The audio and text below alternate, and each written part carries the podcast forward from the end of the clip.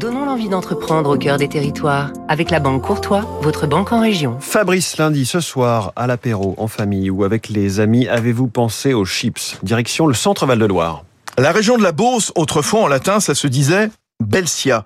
C'est le nom choisi il y a sept ans par ce jeune couple d'ingénieurs pour lancer sa marque de chips artisanale 100% française. Clémence et Mathieu Maison, qui quittent la ville pour reprendre la ferme familiale 17e de Tourvilles, entre Chartres et Étampes. 600 tonnes de pommes de terre, les Claire, sont cultivées sur place en agriculture responsable. Elles sont coupées en tranches épaisses, cuites en petites quantités au chaudron avec de l'huile de tournesol française, salées au sel de l'île de Ré, ni additifs, ni arômes, ni huile de palme. Belsia sort un goût nouveau chaque année. Vinaigre de champagne, piment d'Espelette, oignon rose de Roscoff, curry de la Réunion, et pour ce début ail et basilic de Provence. 150 tonnes de chips sont produites chaque année, vendues en grande distribution et en réseau premium, Clémence Maison.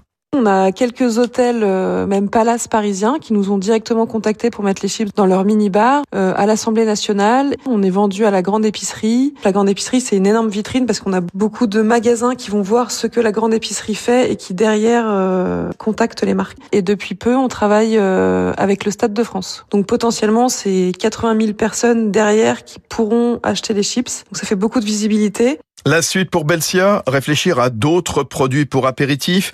En attendant, la marque se vend aussi aux États-Unis, plus la Belgique, les Pays-Bas, Royaume-Uni et la Norvège.